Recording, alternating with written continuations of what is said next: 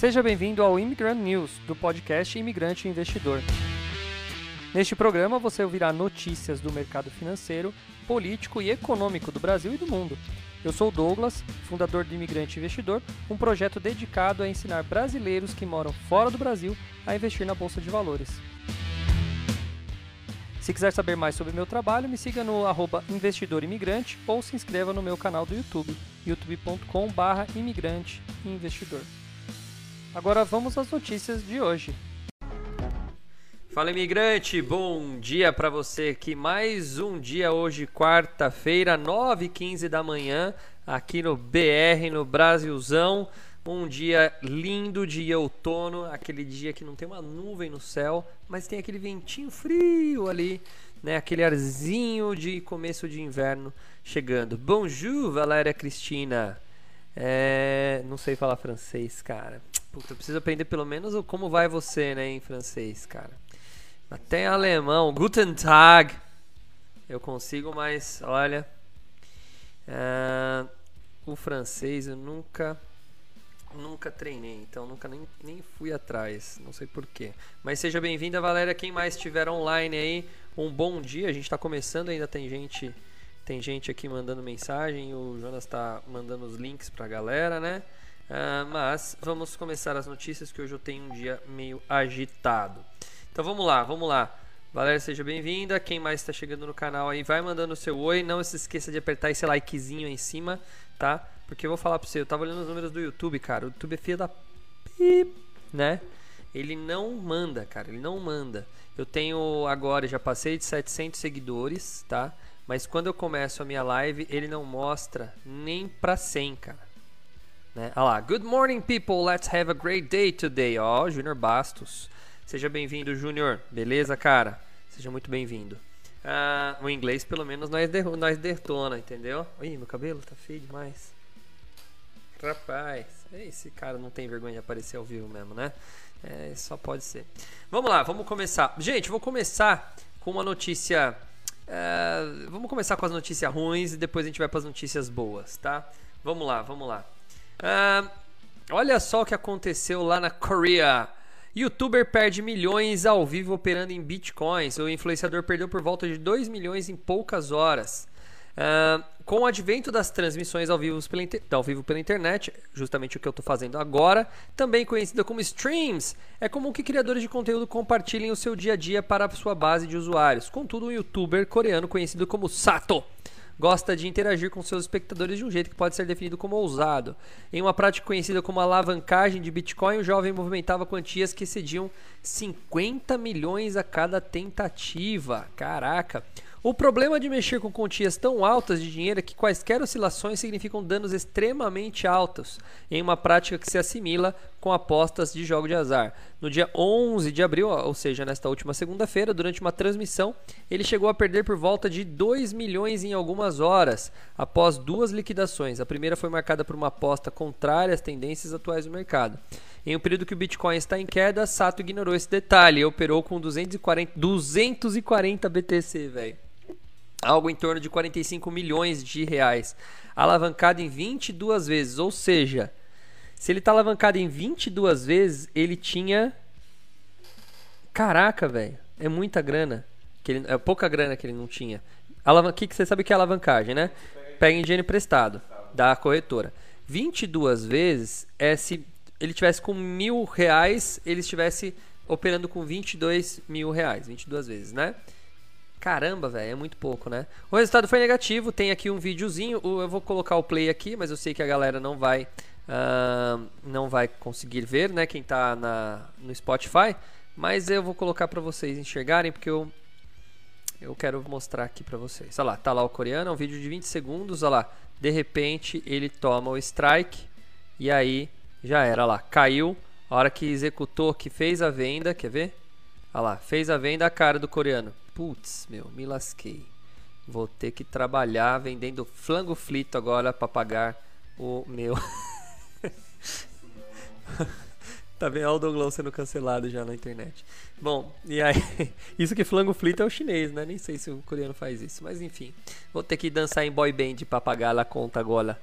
Tá? Essas estratégias são importantes quando encaixadas em contextos adequados. Porém, em casos como este, se utilizados incorretamente ou sem responsabilidade, podem ocasionar perdas consideráveis que podem ser ainda mais problemáticas quando uma pessoa não tem tanta estrutura para absorver os impactos. Felizmente, no caso de Sato, ele dispõe de meios para mitigar os prejuízos. As perdas não foram muito piores porque já atuou altamente alavancado. Tá, eu vou, vou falar rapidinho aqui de novo a alavancagem, tá? A alavancagem é, na verdade, assim, eu tenho mil reais, mas eu quero operar uh, no mercado de ações, no mercado de cripto, no mercado de day trade lá, né, que são os, uh, os, os índices ou o dólar aqui no Brasil, ou no Forex, né? Eu quero, eu não tenho toda a grana, então a corretora meio que me empresta o dinheiro para eu fazer a operação. E aí eu só tenho que pagar a diferença. Então se eu comprar um, se eu quiser operar 10 milhões de dólares, vamos dizer, eu posso operar. Se subir para 10 milhões e mil, eu tenho que, eu vou ganhar esses mil de diferença. Se cair, eu vou perder esses mil de diferença. Mas eu estou operando com 10 milhões, entendeu? Então assim, o legal, o legal de operar alavancado é que você com pouco dinheiro você consegue ganhar muito mais. Porque eu não preciso ter os 10 milhões para esperar só uma variaçãozinha de mil para poder ganhar dinheiro. Para uma, uma ação que está, vamos pensar numa ação que custa é, é, 100 reais, para ela subir para 101, é fácil, é 1%. Mas a partir do momento que eu estou alavancado e compro 1 milhão de reais dessa ação, aí eu consigo ganhar bastante dinheiro. Só que se ela cair também eu perco bastante dinheiro, eu tenho que bancar essa conta. Então a chance de você perder dinheiro é muito grande, muito grande. Tá? E aí tem o tal do stop compulsório, que é quando você está uh, trabalhando alavancado e você toma stop compulsório, ou seja, a corretora te stopa ali porque ela sabe que você não tem condições de pagar o resto. Entendeu? Tá? Isso é o stop compulsório. É. Mais uma vez, né? Tem que tomar muito cuidado. O day trade, ele é uma espécie de roleta. É o que eu brinco toda hora, eu falo. Eu brinco não, eu falo sério. Né? É igual apontar uma arma para a cabeça e dar um tiro. Você tem lá a roleta com várias, vários espaços vazios, porém tem uma bala. Na hora que a, se você uma hora tem o azar de a bala te acertar, pronto, já era, acabou, você perdeu. Então tem que ter um controle emocional muito grande, tem que ter um controle de grana muito grande, tá? Mas é difícil, porque demora, demoraria muito para você chegar num valor é, razoável. Eu tenho alguns amigos aí fizeram ou fazem day trade e muitos ainda estão longe de chegar a valores altos porque é muito difícil você crescer, né? Para você começar a arriscar, você tem que ter pelo menos 5, 6 vezes o valor daquele dinheiro na sua conta para poder é, chegar àquele, àquele patamar ali, né? Então demora. Ah, bom dia para o Keldson, bom dia para Jéssica Zanotin, da de Portugal. Boa tarde, né, para Jéssica. Seja muito bem-vinda, Jéssica. Ah, beleza, já falei desse youtuber que pagou um pouquinho aí de vergonha na internet. Agora vamos lá, notícia melhor. Magazine Luiza aprova a distribuição de cerca de 17% do lucro total de 2021 como provento. Tá? Em assembleia, acionistas aprovaram a distribuição de dividendo maior que a mínima estabelecida, que é 15%. Tá bom? Os acionistas da Magazine Luiza aprovaram nesta segunda-feira, em Assembleia Geral Ordinária, a distribuição em provento de cerca de 17% do lucro da companhia, que foi de 590 milhões, mostrou a ata da reunião. Legal que a, a, a, Assembleia foi geral, então todo mundo pôde votar. Quem tem ação do Magazine pôde votar. E aí, olha que interessante, né? Acho que os caras estão desesperados porque caiu tanto a ação. Então vamos pegar um pouquinho dessa, dessa, dessa grana aqui, né?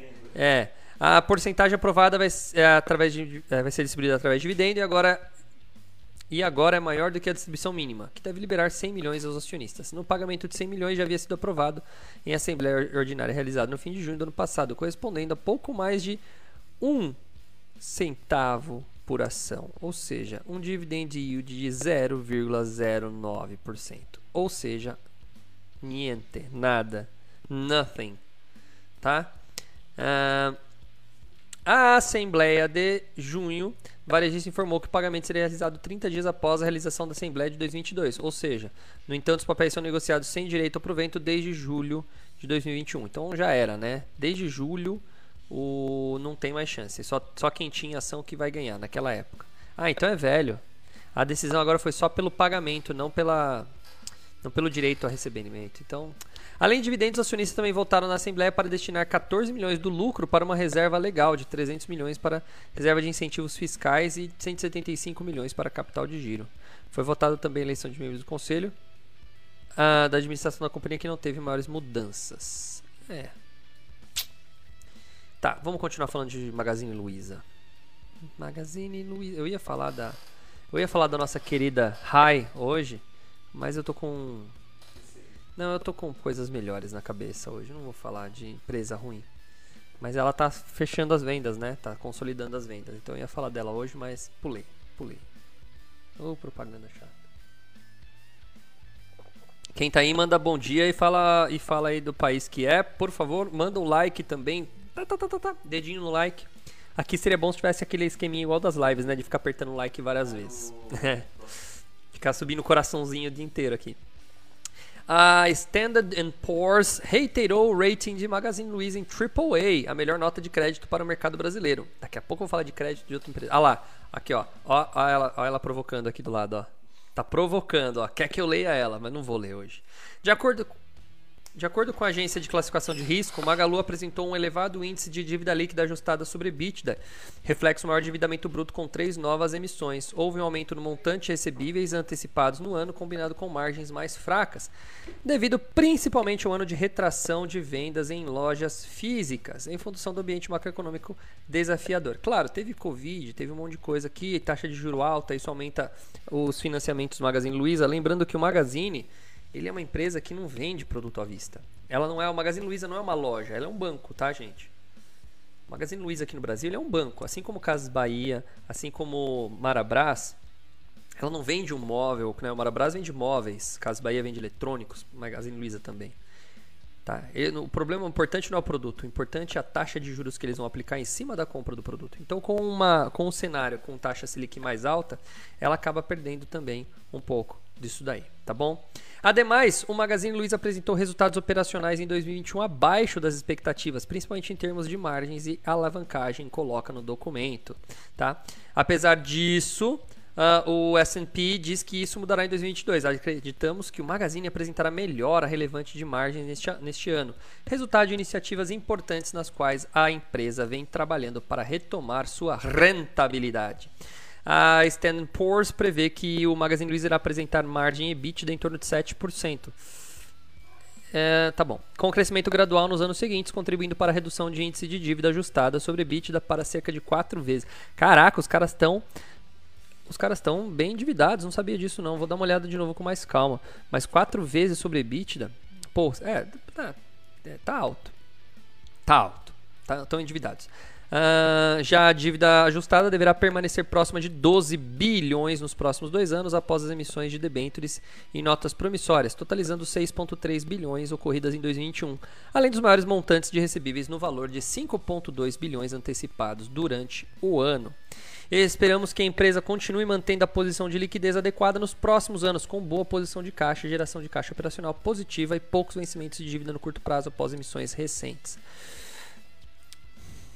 Esperamos. Ah, não, tá aqui embaixo. A agência recorda que o Magazine Luiza realizou cerca de 20 aquisições nos últimos dois anos com o objetivo de diversificar o sortimento de categorias e produtos oferecidos em seu e-commerce, além de contribuir com a melhora de sua estratégia logística. Em nossa visão, parte importante da estratégia do Magalu para os próximos anos é continuar aumentando a representatividade de sua plataforma online, trazendo novos sellers e para o seu marketplace, com foco em varejistas locais que atualmente vendem no formato físico, completa ele. Tudo bem? Seja bem-vindo. Uh, gente, primeiro, tá endividado, tá, tá endividado, mas tem uma coisa interessante. Eu conheço um cara que trabalha lá no Magalu, que tá, tá mais ligado à gestão, e ele falou: olha, eles reconhecem que essas 20 aquisições aqui foram um pouco exageradas. Ou seja, eles pegaram ali uma, um movimento do mercado, eles foram bem agressivos e isso fez o Magazine parar e repensar a situação. Então, a partir de agora, eles estão com o pé no chão, né? E aí eles vão tentar retomar o mercado. É, em dólar, né? Considerando que o dólar deu uma caída, mas se fosse considerar o Magazine em dólar, ele está muito barato, tá? Então, assim, ele ele está precificado abaixo do que ele deveria. Então, é uma coisa interessante a gente ficar de olho aqui.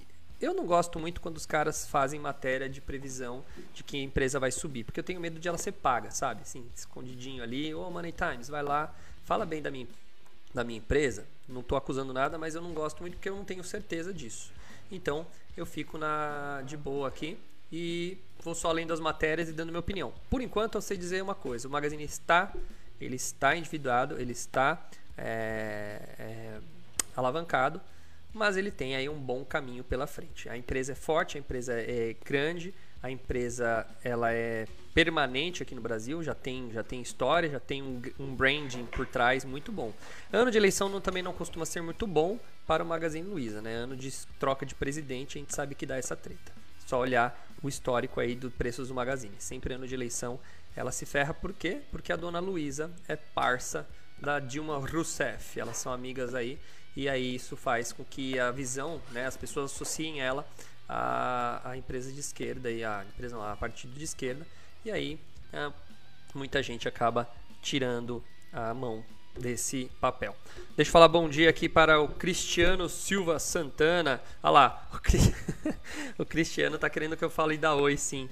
Esses caras querem ver, meu, daqui a pouco é um meteoro aqui em casa, de tanto que eu tô falando da Oi. Não dá. Michel de Oliveira, bom dia de Milo, Milon Fosse, norte da França. Olha que legal, lá da França. Luciana de Souza, bom dia também. E o Rafa, olha o Rafa da Irlanda. Fale, cara, falei de você hoje, Rafinha. Falei de você hoje, bicho. Falei, pô, faz tempo que eu não vejo o Rafa aqui na, na live. O cara deve estar tá, deve tá muito ocupado mesmo, viu? Deve estar tá muito ocupado. Bom, falando de outros países, falando de coisas é, fora do Brasil, aqui do contexto brasileiro. Olha só na Argentina, gente. Inflação chega a 55% na Argentina. Quase metade da população passa fome.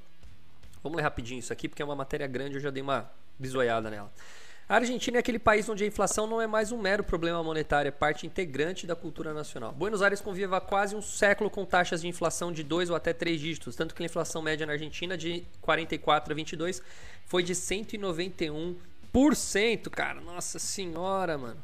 Uh, um descontrole de preços devastou a economia argentina, transformando os países mais ricos do mundo em lugar é, em um lugar onde 44% da população vive abaixo da linha da pobreza. Quando eu fui para a Argentina, já faz um tempinho, a última vez que fui para lá, eu me lembro que, cara, a, a, grande Buenos Aires era linda, mas na hora de voltar para o aeroporto, o taxista, é, a, a, via principal, não sei qual é, ela tava, ela tava congestionada.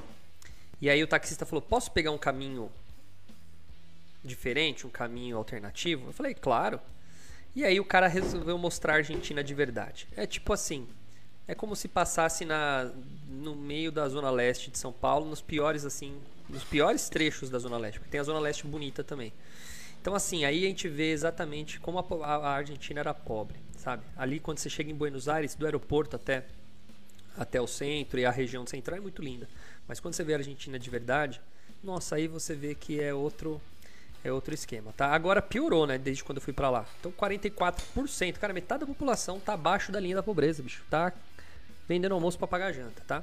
Só que a inflação tá disparando e vamos lá. O preço na Argentina subiu 6.7 em março, atingindo média anual de 55% uma alta que não acontecia desde 2002, após a derrocada provocada pelo calote do governo de Buenos Aires aos detentores de títulos da dívida pública. E era aqui que eu queria falar para vocês. Lembra quando eu falo de tesouro direto para vocês? Que é você emprestar dinheiro para o país, tá? Então, quando você tem um país com taxas de juros muito, muito altas, como aqui no Brasil, tá? Fica muito atrativo você emprestar dinheiro para eles, ou seja, investir no tal do tesouro direto. Mas olha o que a Argentina fez lá em 2002. Ela deu calote nesses caras. Tá? Então muita gente que emprestou dinheiro para Argentina não, não recebeu, cara. Tá? Foi mais ou menos o que aconteceu também lá em 2009 ou 2010, não me lembro, com a Grécia, que também meteu calote na galera, teve que vir Alemanha e França para naquela época ainda tinha Inglaterra para tentar segurar os caras. Bom, a grande crise cambial e economia que abalou o país vizinho, arrasando poupanças de quem investiu no tesouro direto local, volta a pairar. Tá vendo? Ó, tem gente que tá lá comprando tesouro direto.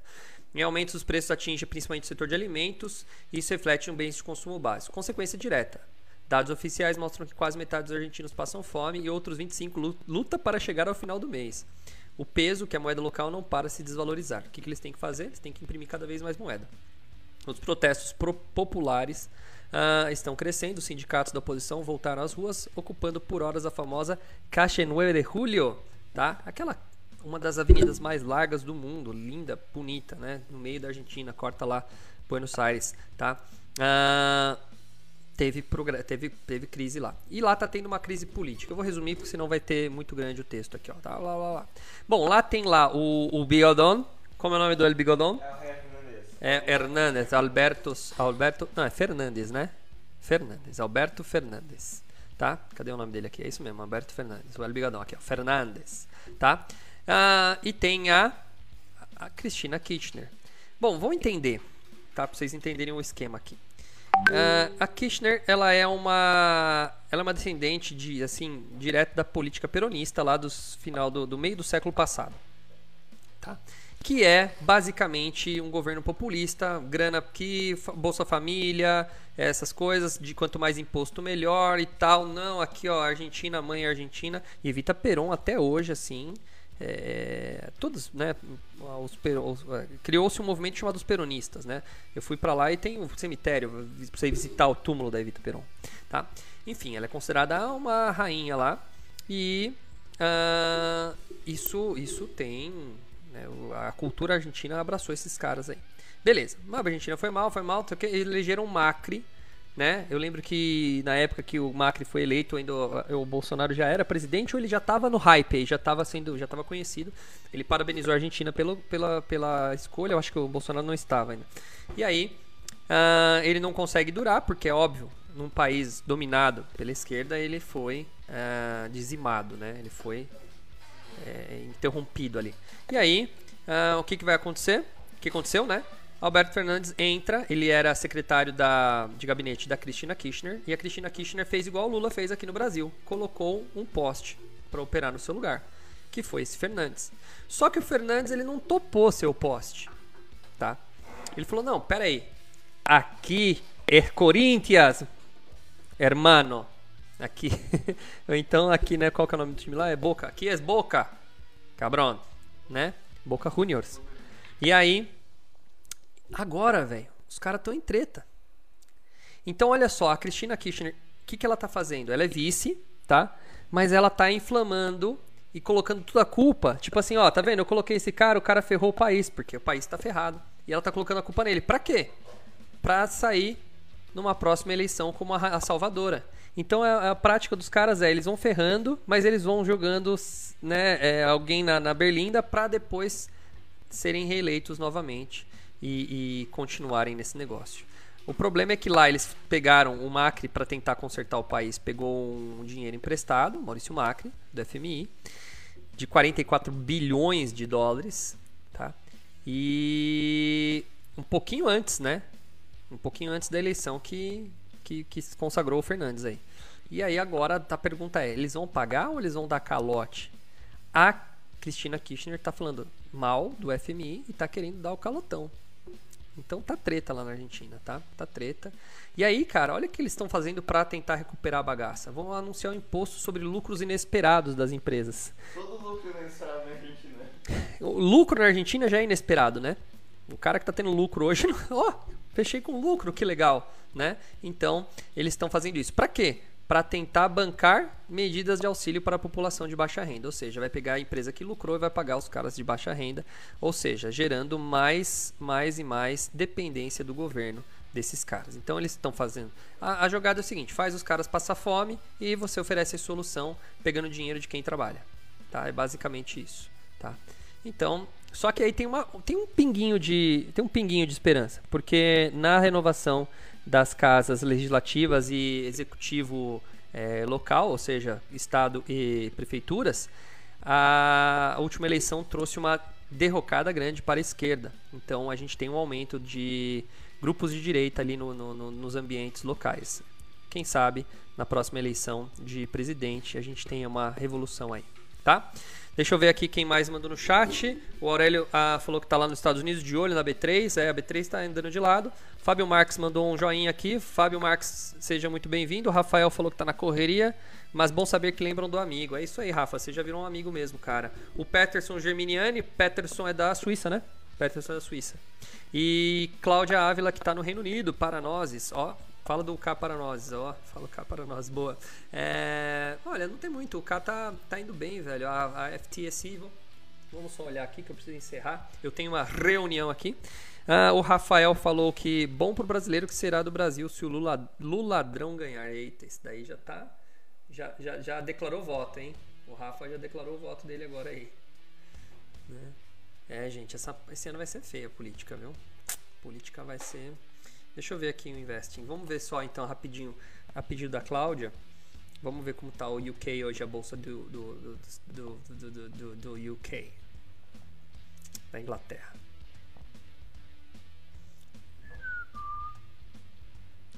Vamos ver como é que tá.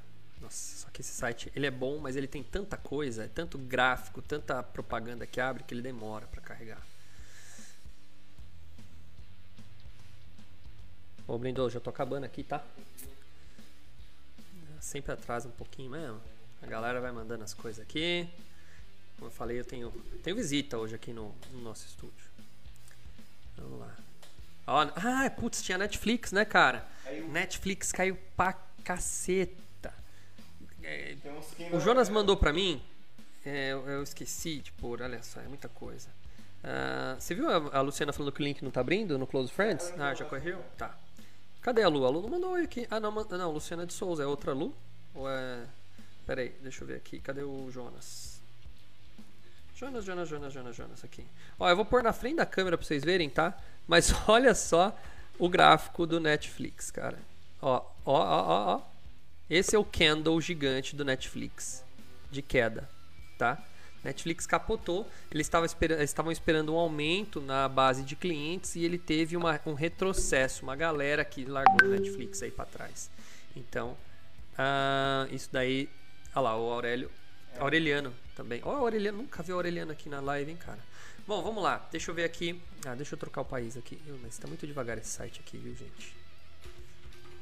Ah, Aureliano, ah, mas o Aureliano mandou no chat, né? Então ele não conseguiu entrar. No chat não, no, no Cadê a bandeira do UK aqui? Aqui, primeiro. Não, mas. É, isso aqui mesmo. Vamos ver aí. Galera, vai apertando o like aí, mandando um, sua, sua mensagem aí, só para registrar que vocês passaram por aqui para saber quem tá vendo a live, tá bom? Não se esqueçam de mandar oi para nós. Oi. Oi de, de, oi, não é outro oi, não. Não quero aquele oi, não. Eu não vou falar dela hoje, não. Nossa, tá muito devagar, o, o Claudia. Esse site aqui tá muito devagar, mas vamos lá. Later. Later. Aí, que demora, bicho. Ele, tem, ele abre gráfico, ele abre um monte de coisa, um monte de propaganda, mas o site é bom, eu gosto de olhar ele. Olha lá. Vamos ver. Nossa, mas tá mais devagar que o normal hoje.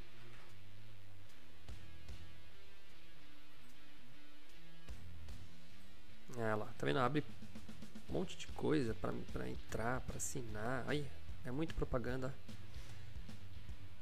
Vamos ver como está a Europa hoje.